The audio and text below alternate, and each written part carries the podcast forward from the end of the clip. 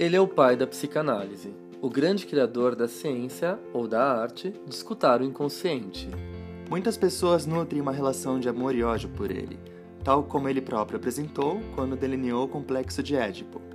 O fato é que é impossível passar por seus textos e continuar sendo a mesma pessoa. Na verdade, o mundo nunca mais foi o mesmo depois das descobertas de Freud. Eu sou Alexandre Patrício de Almeida, psicanalista, pesquisador, mestre e doutorando em psicologia clínica pela PUC de São Paulo e professor universitário. Eu sou Felipe Pereira Vieira, psicólogo, psicanalista, pesquisador, mestrando em psicologia clínica pela PUC de São Paulo. E juntos iremos apresentar as ideias centrais desse homem genial que foi Sigmund Freud, no nosso novo quadro Café com Freud. O nosso intuito é tentar explicar alguns conceitos teóricos articulando com a atualidade, procurando ajudar você a compreender as construções do nosso mestre de Viena. Ah, os episódios inéditos saem todos os sábados.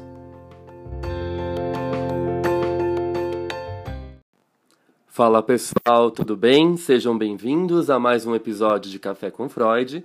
E antes de começar o episódio de hoje, a gente queria agradecer o retorno, a devolutiva, todo o carinho que a gente tem recebido no Instagram a respeito dos outros episódios. Luta e Melancolia foi um sucesso, né, Fi? Foi um sucesso, estamos muito, muito felizes pela, pelo reconhecimento, pela audiência e esperamos que vocês gostem dos próximos também. Ah, gente, para nós é um prazer ver a psicanálise ganhando aí outras esferas geográficas e também psíquicas, né? Tocando aí a alma e o inconsciente de cada um e trazendo aí a psicanálise de uma forma mais democrática e muito mais compreensiva, porque eu recebo até de alguns alunos, professor, tive psicanálise na faculdade, foi um horror, eu tive pavor. Hum, eu posso falar em primeira pessoa, inclusive, eu também tive um pouco de pavor. então é bom a gente desfazer esse pavor de algo que é tão rico para o nosso conhecimento e para o nosso saber de forma geral. Bom, gente, depois desses agradecimentos todos que a gente se sente na obrigação de fazer, porque esse carinho é maravilhoso que a gente tem recebido e a gente deve isso a vocês. Nós vamos falar hoje uh, a respeito de um conceito do Freud muito, muito, muito problemático e polêmico e tutapão. e que mais? E muito importante, né? Eu acho que é praticamente uma divisão. Uma né? divisão. Na obra dele, né? Existe o antes e o depois. Perfeito. Deste conceito importantíssimo. Que conceito é esse? O conceito é pulsão de morte. Tum, tum. Bom, gente, a pulsão de morte ela é super problemática porque ela a gente pode falar que foi uma grande virada, como o Fih falou, existe o Freud antes da pulsão de morte e depois da pulsão de morte. Primeiro porque ele apresenta uma nova dualidade pulsional. Vamos lembrar que, retomando já alguns assuntos que nós tratamos, lá em 1914, no Introdução ao Narcisismo, e também quando ele está escrevendo em 1909 a análise de uma fobia de um menino de 5 anos, o pequeno Hans, né? e, o, e a questão do narcisismo também, as pulsões e seus destinos, de 1915, ele vai falar que ele estava muito preocupado porque essa teoria pulsional dele ainda não estava pronta. No entanto, em 1915 mesmo, no texto As, as Pulsões e Seus Destinos, né, ou as, as Pulsões e Suas Vicissitudes, dependendo aí da tradução que vocês forem utilizar, ele vai falar da teoria da libido, né, propriamente dita, e ele diz que existe uma dualidade, é, uma dualidade pulsional entre as pulsões do ego e as pulsões sexuais. Ou seja, o princípio de auto, é, as pulsões de autoconservação e as pulsões dirigidas ao objeto. Então existe essa dualidade pulsional, aquilo que eu conservo, que eu dirijo para mim mesmo, e aquilo que eu direciono para o outro. E aí a gente explicou no Introdução ao Narcisismo e também Luta e Melancolia, que é um texto fundamental e complementar ao Introdução ao Narcisismo, que quanto mais pulsão, investimento libidinal eu faço no objeto, mais o meu eu, o meu ego empobrece. Sim. Né? Uhum. Bom, então, por enquanto, estava todo mundo de boa com essa dualidade pulsional, né? Eu versus outro, ego versus objeto. Tudo bem. De repente, o Freud fala, não é só essa dualidade pulsional que existe no psiquismo. No entanto, vale lembrar que quando ele apresenta a segunda dualidade pulsional, que nós vamos falar agora, pulsão de vida versus pulsão de morte, ele não invalida a anterior. É isso que a gente tem que ter cuidado quando a gente faz uma leitura da obra freudiana. Do mesmo jeito, quando ele apresenta a segunda tópica, ele não invalida a primeira tópica. Né? Inconsciente, pré-consciente, consciente. De forma alguma. Ele vai complementar as ideias dele, tá certo? Bom, então, ele vai apresentar a, a segunda dualidade pulsional no texto clássico de 1920, Além do Princípio do Prazer. Vocês podem encontrar também como Mais Além do Princípio do Prazer. No entanto, nós vamos utilizar a edição Além do Princípio do Prazer das obras incompletas de Sigmund Freud, edição crítica bilíngue, comemorativa do centenário de 1920 e 2020. Foi lançado em 2020 pela editora Autêntica, tem o pós-fácio de Marco Antônio Coutinho Jorge e um prefácio belíssimo do Luiz Eduardo Prado de Oliveira e do Gilson Iannini. A gente recomenda veemente essa versão porque é uma tradução muito fiel ao pensamento freudiano, além de ter um glossário de como ler uh, além do princípio do prazer. Uh, também tem referências psicanalíticas, referências filosóficas, referências científicas que movimentaram uh, o Freud a construir essa teoria. Ele não tira essa ideia da cartola, obviamente, apesar dela ser bastante especulativa e polêmica. Bom, agora nós vamos falar um pouquinho desse contexto histórico que fez o Freud escrever sobre a pulsão de morte. Hum, gostamos disso. As fofocas, os bastidores. O que estava acontecendo naquela época que levou o Freud a criar uma teoria dessa pulsão de morte? De onde surgiu essa ideia? Que nada mais é, vamos lembrar que na teoria freudiana, a pulsão de morte ela é um retorno ao inorgânico, a priori. Depois ele vai mudar isso em alguns textos relacionados à cultura e à sociedade, em 1930, 1933, até em 1921, quando ele vai falar a psicologia das massas, a análise do eu, ele já tem uma visão bem diferenciada acerca da pulsão de morte como um instinto destrutivo, tá? Mas a gente vai chegar nisso. que bom. Vamos ver agora o que, que o Freud estava passando naquele momento em que ele uh, escreve sobre essa pulsão tão relacionada a, ao desligamento, ao estado zero de tensão. Eu acho importante ressaltar isso, né? O que, que seria esse retorno ao inorgânico, né? Perfeito. É, bem como você falou agora, né? Estágio zero de tensão, ao nada. O que, que simboliza isso?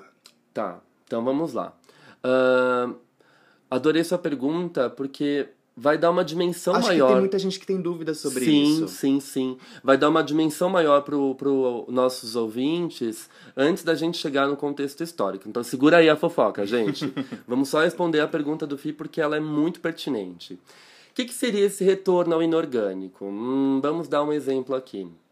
Sabe aquela coisa que, sei lá, te coloca no sofá num dia que você tem mil coisas para fazer e você sabe que tem mas você não tem vontade nenhuma de levantar do sofá, de se movimentar, de tomar banho, de comer, sequer, sei lá, ligar a televisão, ou se você liga, a televisão tá ali em modo automático e você tá ali deitado no sofá, olhando pro teto, pensando numa tristeza, uh, deitado em posição fetal, coberto, enfim.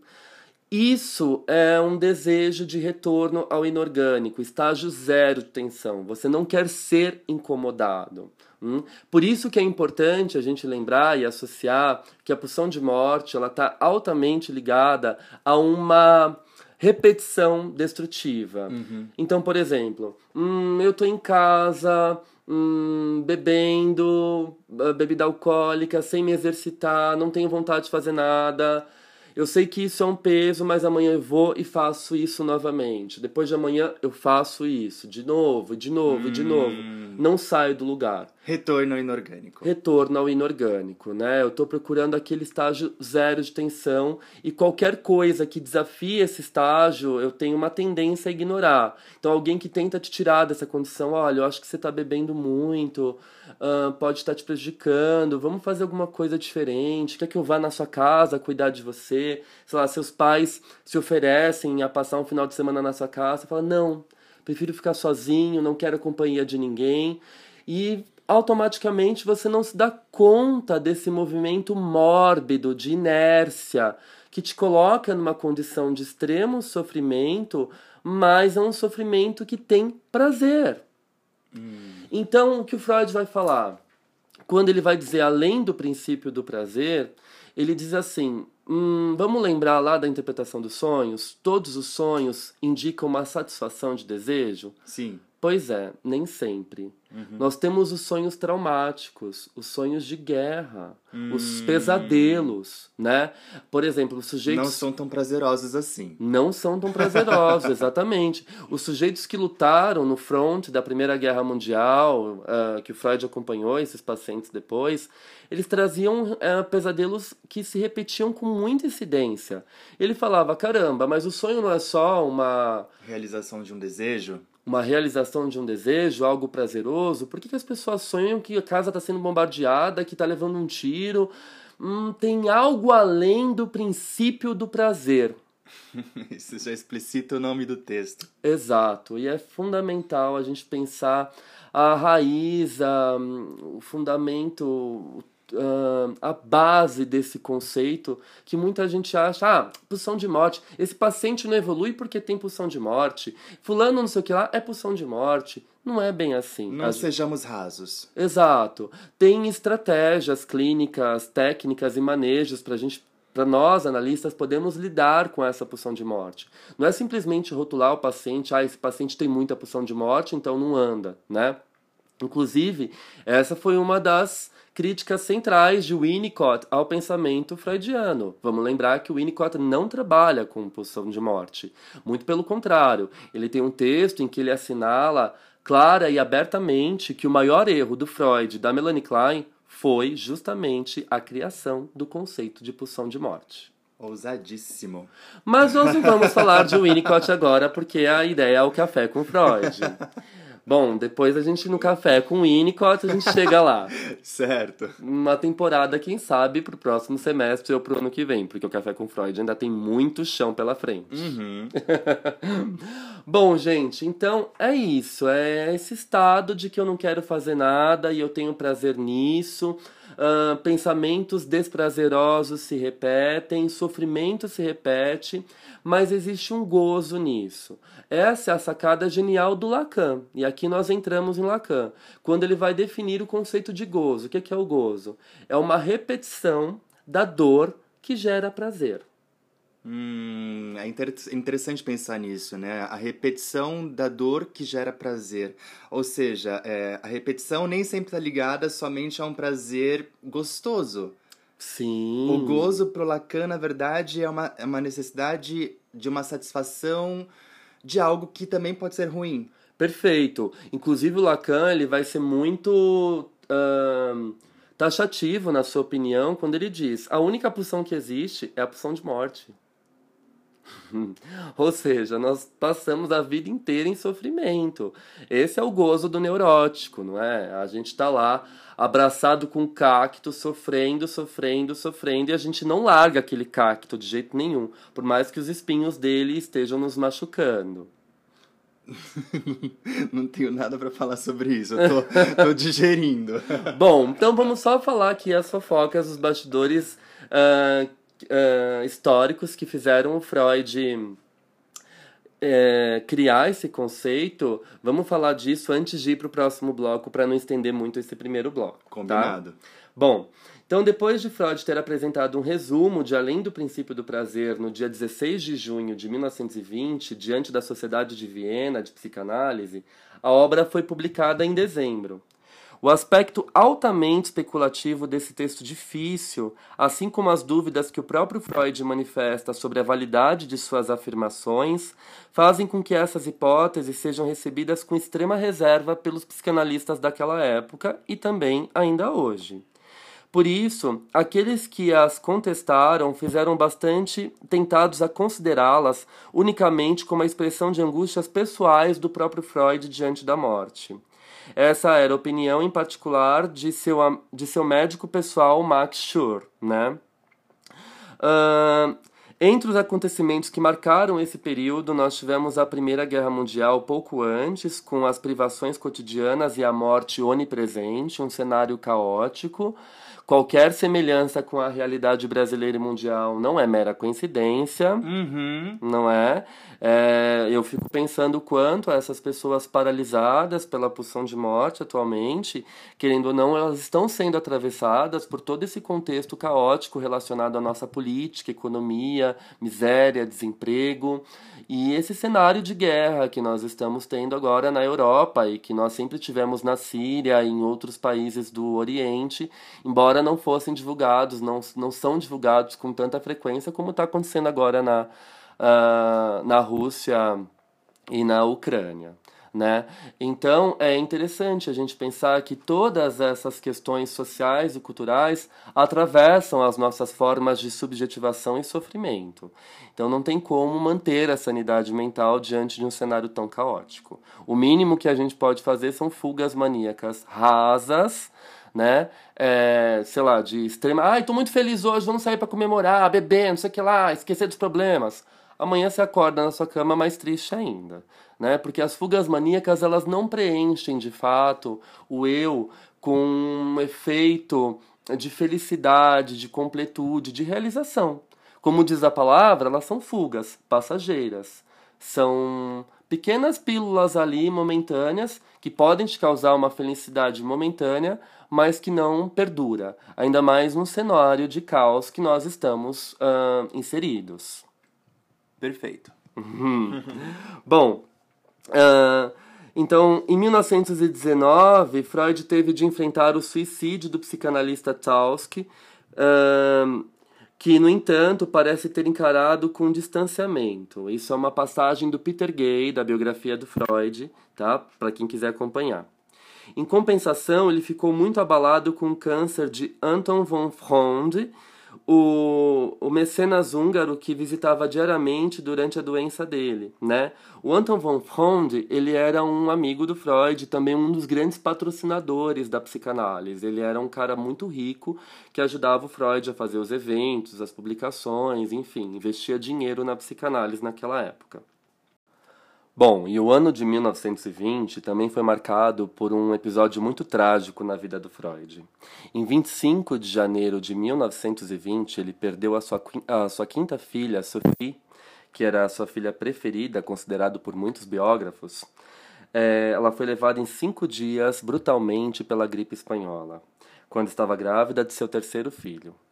Uh, nós vamos falar no próximo bloco um pouquinho do jogo do Fordá, do netinho do Freud que brincava com carretel, jogava o carretel e puxava de volta.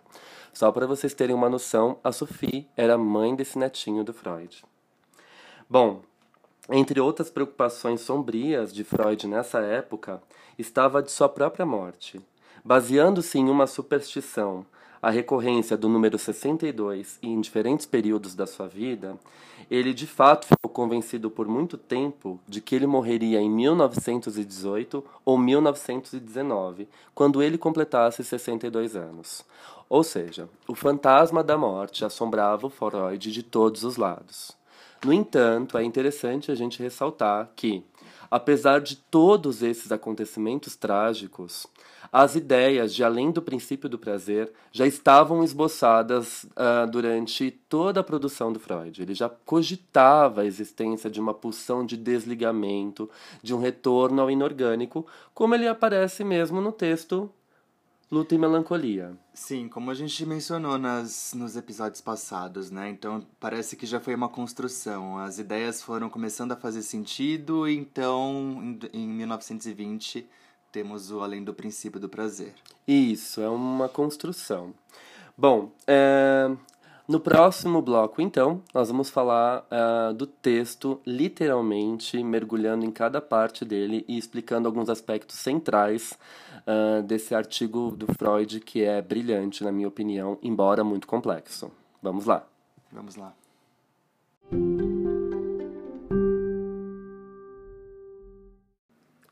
Freud começa, além do princípio do prazer, observando um bebezinho, uma criança de um ano e pouquinho, que é o seu próprio neto, filho da Sophie, como nós já dissemos, e que brincava de uma forma bastante curiosa toda vez que sua mãe se ausentava, tinha que sair para trabalhar.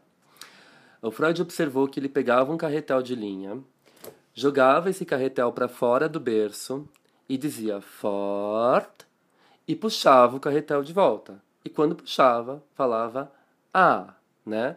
Na verdade, ele falava ó, a, forte, da, que significa vai e vem, vai e volta em alemão. Bom, isso chamou a atenção do Freud porque por que essa criança repetia uma experiência de dor, de ausência? No entanto, quando ela jogava esse carretel, ela tinha certeza do surgimento da mãe, que a mãe iria voltar. Então, aquela experiência de dor, de sofrimento, de abandono, aquele sentimento de estar só, sem a presença da mãe, era reeditado de forma ativa pelo bebê através do seu brincar.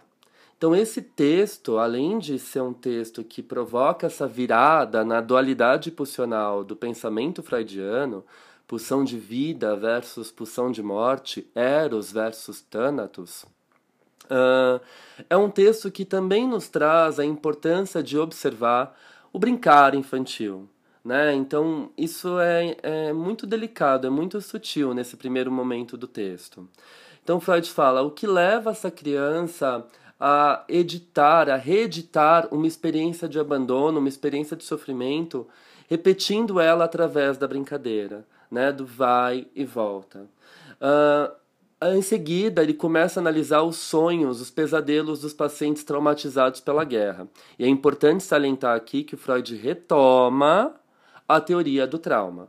Vamos lembrar que lá nos estudos sobre a histeria, ele abandona. Ele vai falar assim: olha, o trauma não é tão real assim. Tudo é fantasia. Essas pessoas fantasiaram que foram abusadas por conta das, do da, dos, das suas pulsões, dos seus desejos recalcados. Elas fantasiaram isso, né?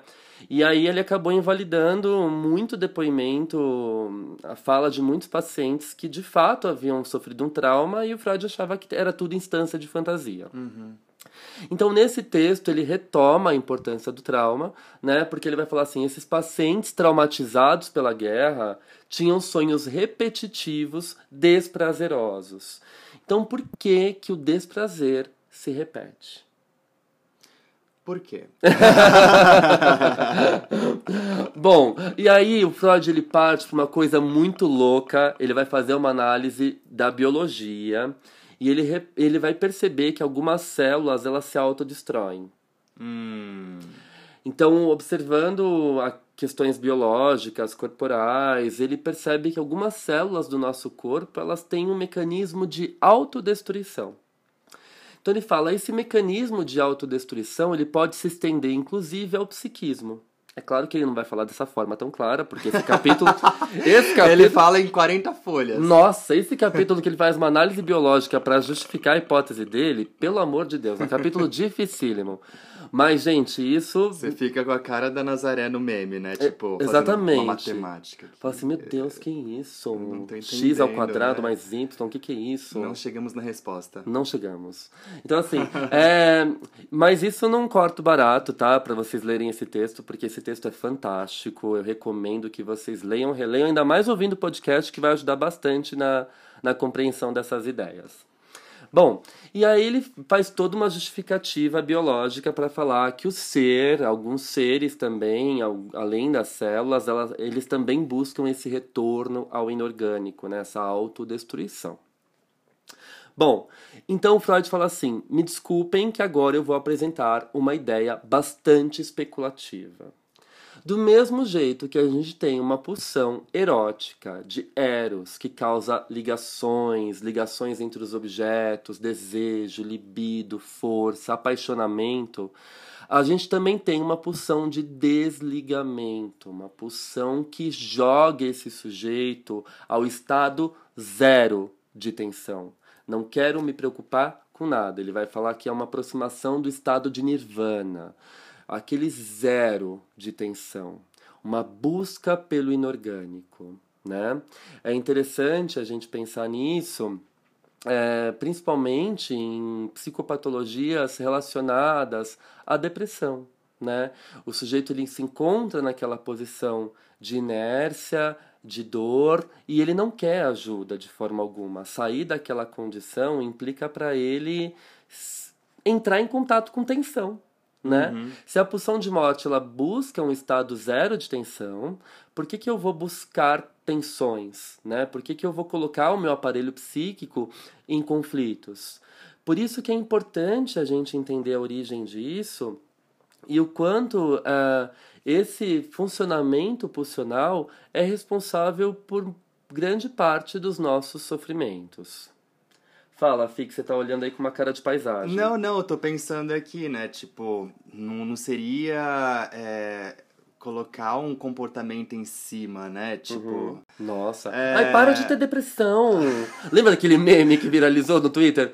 Ai, gente, por favor, parem de ter depressão. Exatamente. e, e, e, é muito isso, né? Tipo, não, a pessoa é claro que é, esses, esses são mecanismos inconscientes. Essa busca pelo inorgânico é uma, é uma questão inconsciente. Uhum. Então não, não é algo que, tipo, bom, então é isso. Uhum. Eu só preciso começar a me exercitar, eu só preciso começar a sair da cama, preciso acordar cedo, preciso é, começar a estudar. Como eu não pensei nisso antes? Acho uhum. que o uhum. Freud, na verdade, ele vai na raiz ele vai entender por que, que isso acontece. Isso que é o mais importante. A psicanálise opera dessa forma. Perfeito, perfeito. Uma coisa que é importante a gente salientar, em alguma parte do livro dele, e quando ele chega nessas questões físicas, biológicas, uh, ele vai dizer assim: quanto à tendência à estabilidade que reina nos processos psíquicos, ela provém de um outro princípio, o princípio de constância, que visa assim manter no nível mais baixo possível a quantidade de estímulo, né? Então a gente gosta daquela rotina, daquela posição. Sei lá, você está naquele emprego que te causa mil adoecimentos. Você chega com dor nas costas, somatiza, inflamações na pele. Ah, mas eu não tenho outra oportunidade. Mas você entregou o currículo? Não. Você tentou se divulgar de outra forma? Não. Mas aí toda vez é aquela história da lamentação, né? Então tem um gozo aí. Olha como é importante é esse conceito do Lacan, né? Do, do prazer atrelado ao desprazer. Ai, nossa, esse emprego é péssimo, meu chefe me suga, eu trabalho até três da manhã. Mas você tentou trabalhar de outra forma, você investiu em tal lugar, você entregou o currículo, você investiu na sua formação? Não. Então, como você vai sair dessa condição? Ai, não sei, só sei que tá muito difícil. Tá muito difícil. E, e de alguma forma permanece porque tem uma necessidade aí, né? Algo que tá, tá sendo preenchido dessa forma, né? O princípio de constância. Perfeito. Perfeito, exatamente. Então, vocês percebem que o Freud vai alinhavando todos os pontos que ele deixa né, em aberto, ele vai alinhavando, ele vai costurando e dando um sentido. Isso é brilhante na escrita e na produção científica do Freud.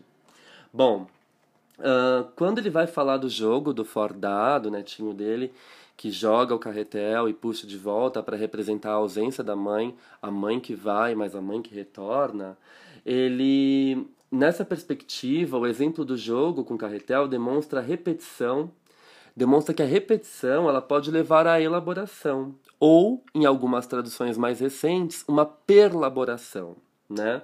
E ao mesmo tempo estar submetida ao princípio do prazer.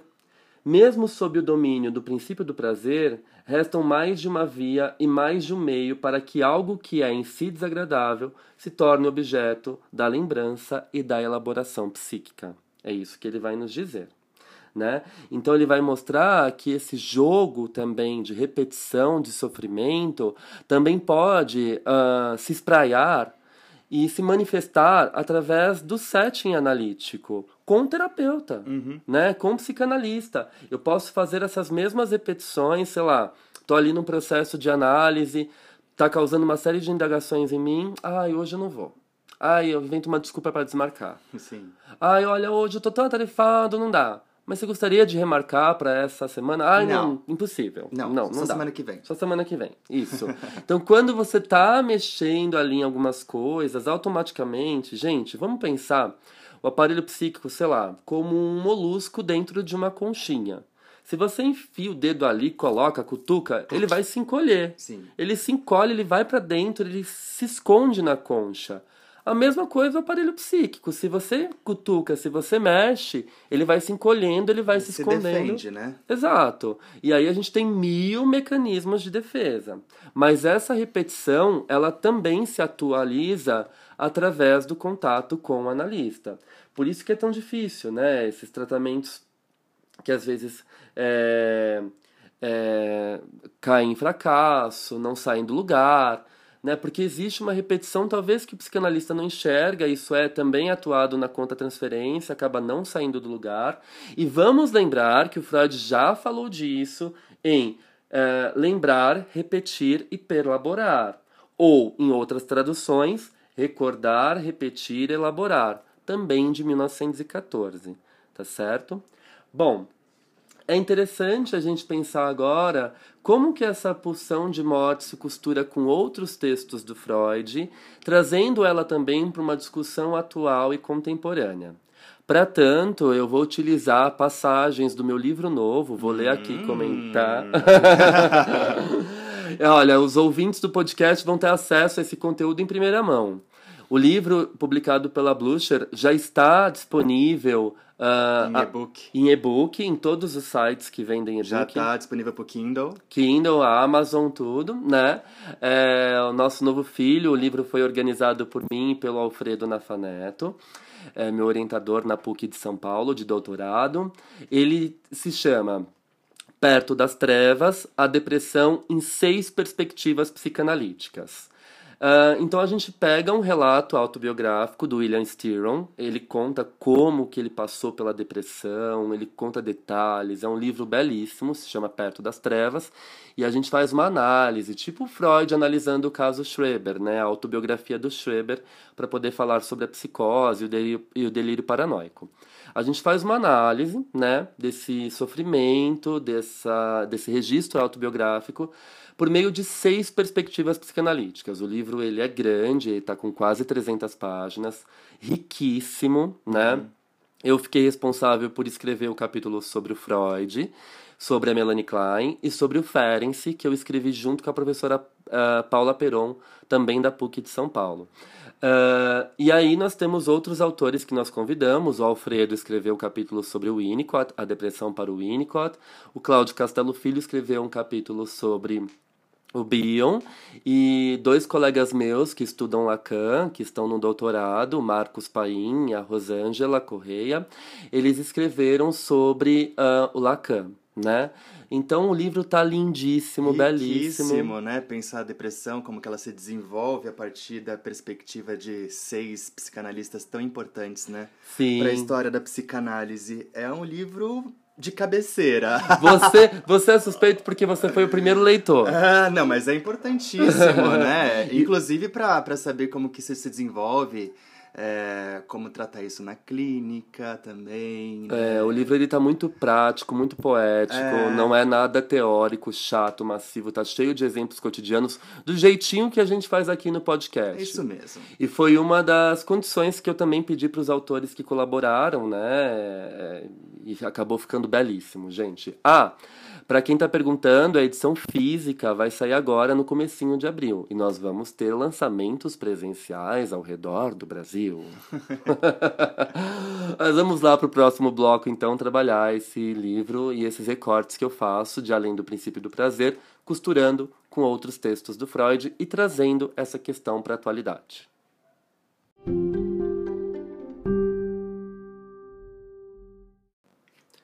Bom, então chegamos na parte final do nosso episódio. E essa parte vai ser uma parte bem grande.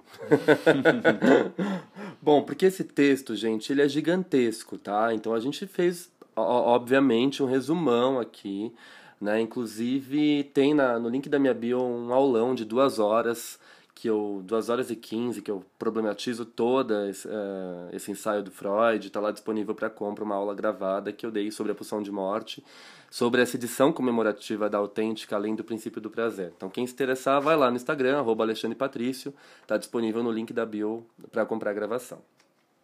Bom, Freud vai falar assim: Em uma das, das partes do texto, já finais, né, ele diz assim: o objetivo de toda vida é a morte. Né? Uh, ao constatar que as pulsões podem conduzir o indivíduo a um fracasso terapêutico sob o controle da compulsão à repetição, né, é, por conta dessa repetição não tem sucesso terapêutico, não tem avanço, não tem insight, o sujeito não sai do lugar.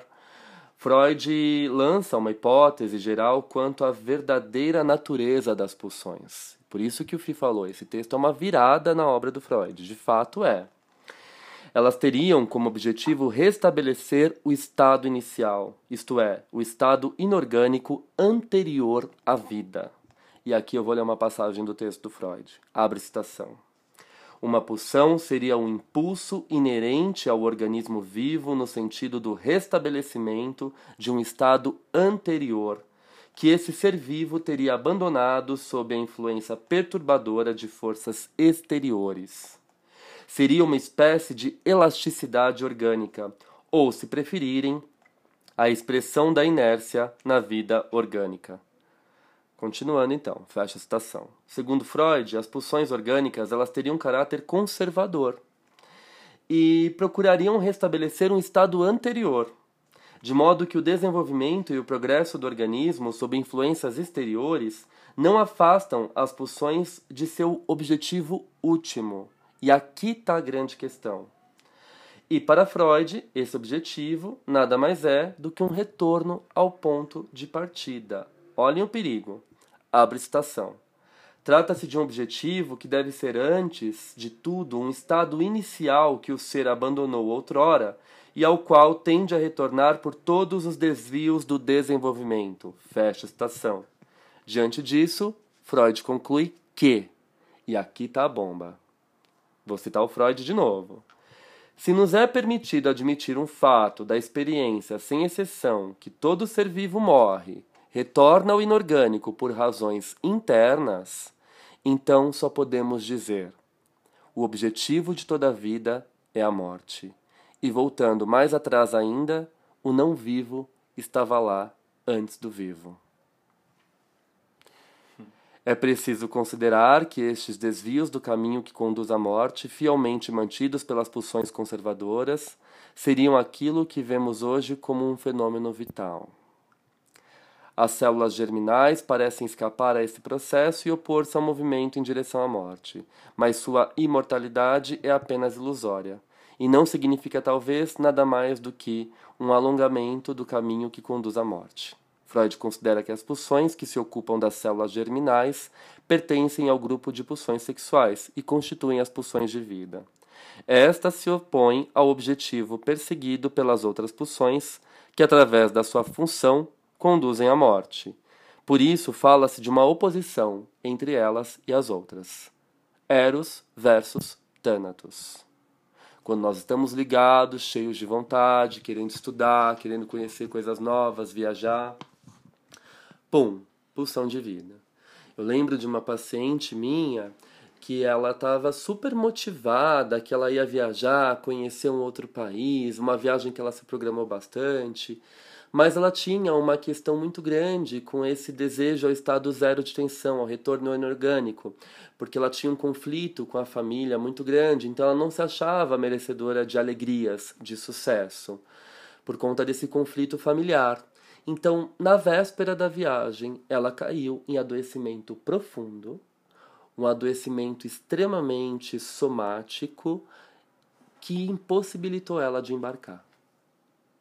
Nossa, que pesado. Então, gente, isso às vezes acaba tomando conta do psiquismo e nos coloca em condições de autossabotagem, hum. de masoquismo mesmo, né? Com, punição? De punição. Por isso que depois a gente fala que um dos grandes complementos, eu vou falar daqui a pouco quando eu entrar no meu livro novo, um dos grandes complementos desse texto do Freud é o, o Problema Econômico do Masoquismo, de 1927. Então é importante a gente ter em mente que essas ideias elas vão se complementando, tá? Uh, quando Freud fala a origem da vida, uh, o objetivo da vida nada mais é do que a morte, né, de algo que já estava lá, uhum. né, uh, o zero. Uh, eu coloco no meu texto assim um, uma nota de rodapé importantíssima, porque o Freud se inspira nisso para poder falar isso num texto, num ensaio que recentemente foi publicado pela editora Artes e Ecos da Sabina Spielheim chamado A Destruição como Origem do Devir.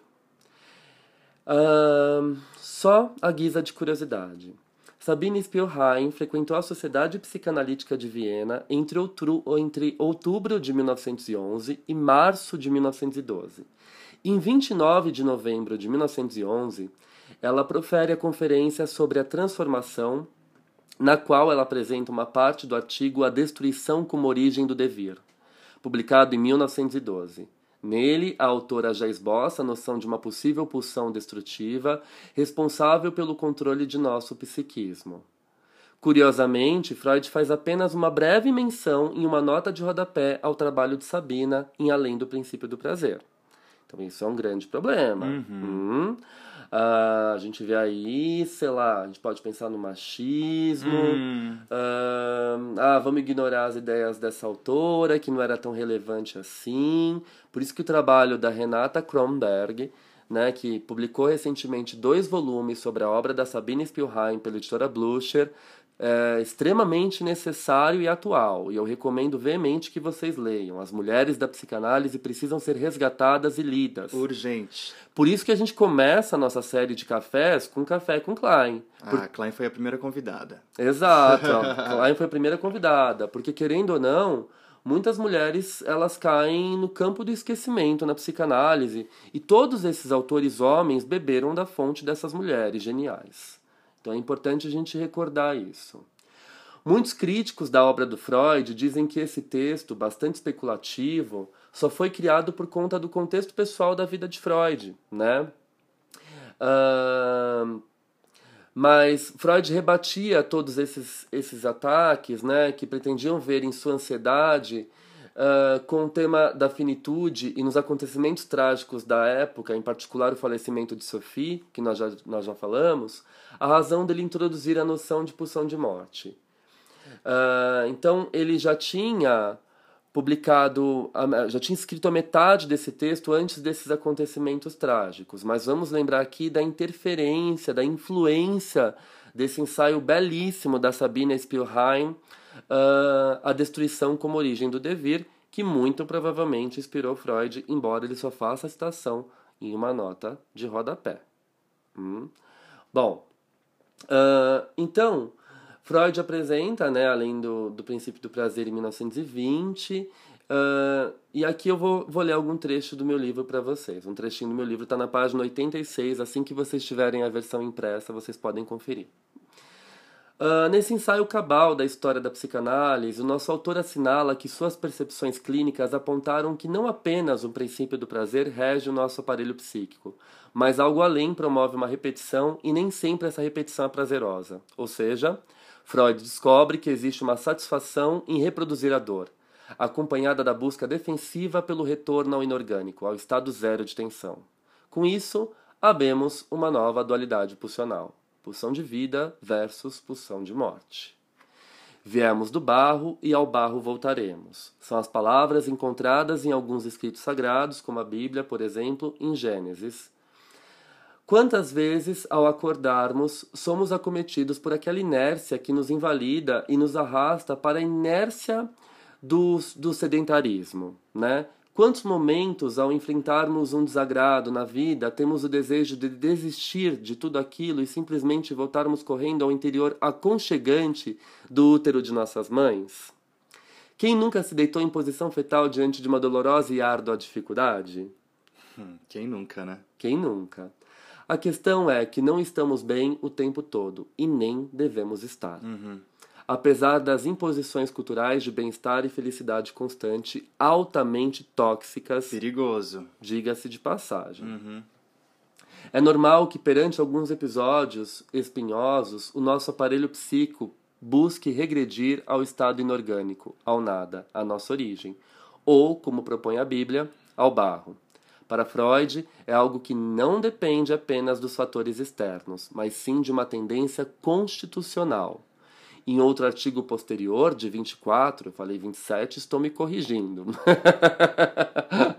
em outro artigo posterior, de 24, intitulado O Problema Econômico do Masoquismo, o mestre de Viena discute uma questão de ordem metapsicológica. Como entender a tendência masoquista do ser humano na vida libidinal? Se o aparelho psíquico evita o desprazer e visa obter o prazer? Por que, que a gente tem tanto gosto em ficar abraçado com cacto? Ai, que tristeza, né? Mas real. Bom, vamos acompanhar o autor nesse texto de 24, o problema econômico do masoquismo. Vou abrir a citação. Se estivermos dispostos a tolerar alguma imprecisão, podemos dizer que a pulsão de morte atuante no organismo, o sadismo originário, seria idêntica ao masoquismo. Depois que sua parcela principal foi deslocada para fora, na direção dos objetos, permanece no interior como resíduo o verdadeiro masoquismo erógeno, que, por um lado, tornou-se um componente da libido e, por outro, ainda toma o próprio ser como objeto. E aí eu comento. O fato novo e digno de destaque, apresentado no artigo de 1920, é que a compulsão à repetição também traz de volta aquelas experiências do passado que não contêm nenhuma possibilidade de prazer e que, mesmo naquela época, não puderam ser satisfações, nem mesmo de emoções pulsões recalcadas desde então. Freud conclui que a compulsão à repetição é uma característica universal das pulsões. Tá certo? Que lindo. Ah.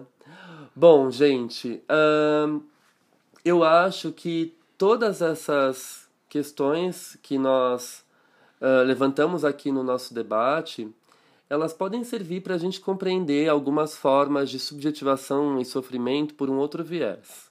Não apenas isso, elas uh, assinalam uma virada muito importante no pensamento do Freud que começa a supor a existência de uma pulsão de morte, de algo que movimenta o sujeito e coloca ele nessa condição de inércia. Né?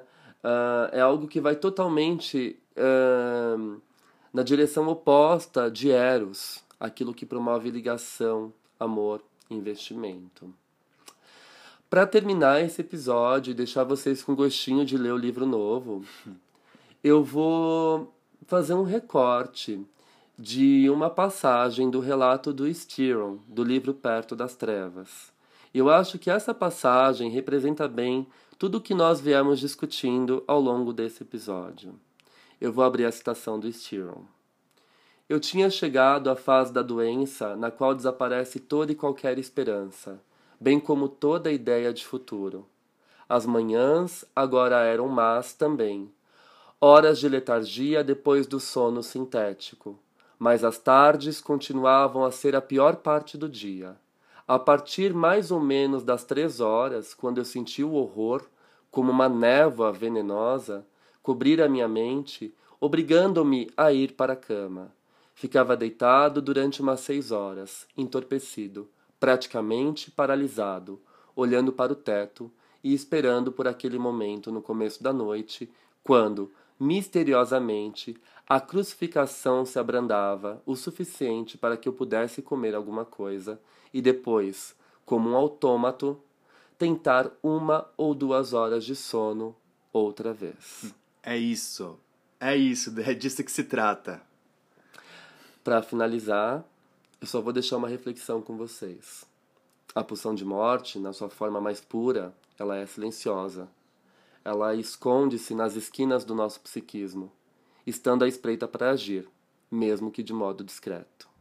Portanto, observem os seus amigos, os seus familiares. É muito importante a gente manter o fio de Eros que nos une, nos deixa em pé, deixa acesa a chama daquela vela que é a vela que movimenta de forma vital o nosso psiquismo. Eu acho que foi para isso que o Freud nos atentou e nos atenta até os dias de hoje. Por hoje é só. Até o próximo sábado. Ficamos por aqui. Um beijo. Beijos. Tchau, gente. Tchau, tchau.